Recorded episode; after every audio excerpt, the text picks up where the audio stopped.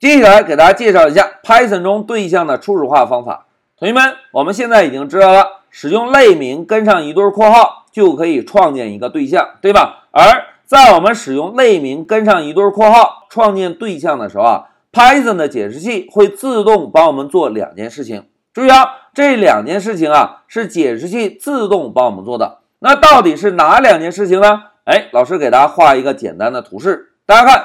当我们使用类名跟上一对括号，想要创建一个对象时，Python 的解释器啊会首先在内存中为对象分配一个小格子，保证这个小格子能够有足够的空间存放下我们要创建的对象。当这个小格子创建完成之后，再会调用另外一个初始化方法，在初始化方法中给对象的所有属性设置初始值。哎，大家看。第一件事情分配空间，第二件事情呢为属性设置初始值，而为属性设置初始值的方法，我们呢就把它叫做初始化方法。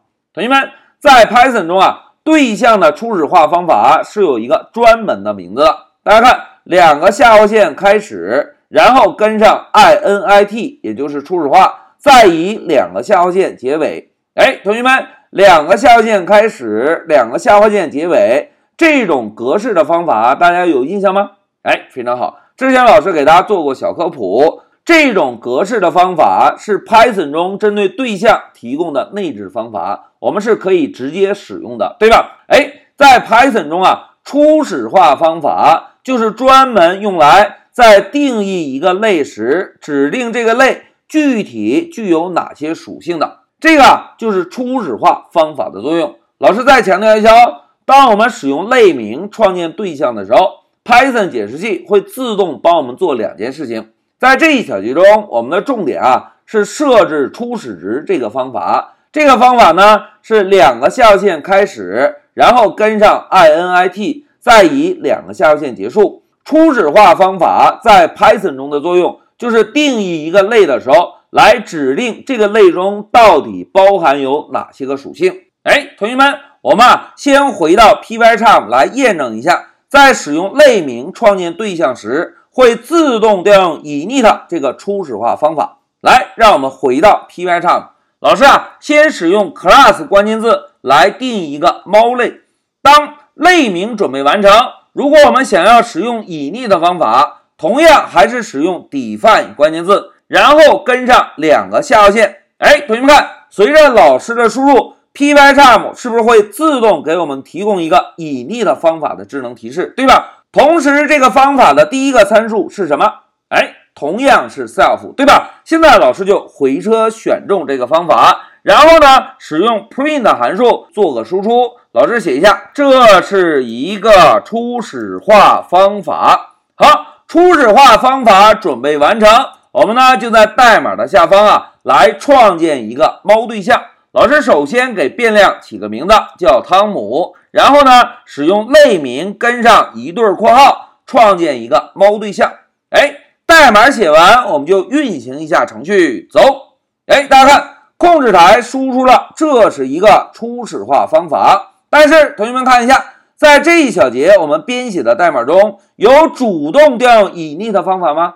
哎。并没有，这个就是老师之前提到过的哦。当使用类名加括号的时候，会自动帮我们调用这个初始化方法，对吧？老师呢写一下，使用类名加上括号创建对象的时候，会自动调用初始化方法。在 Python 中，初始化方法的格式非常的固定，两个下线开始，加上 init。再加上两个下划线结束，同时以逆的方法的第一个参数是什么？哎，同样也是 self，对吧？好，现在让我们回到笔记，同学们，在这一小节中啊，老师呢就给大家介绍了一下，当我们使用类名加上一对括号创建对象时，Python 的解释器会自动帮我们做两件事情：第一件事情分配空间，第二件事情设置初始值，而设置初始值的方法就是 Python 中的对象初始化方法。这个方法的名字非常的固定，两个下划线开始，加上 init，然后是两个下划线结束。同学们，隐匿的方法在 Python 中的作用是什么？哎，非常好，隐匿的方法在 Python 中的作用就是在定义一个类的时候，来指定这个类到底具有哪些属性，对吧？但是在这一小节中，我们只是验证了一下，使用类名创建对象会自动调用隐匿的方法。好，讲到这里，老师先暂停一下视频。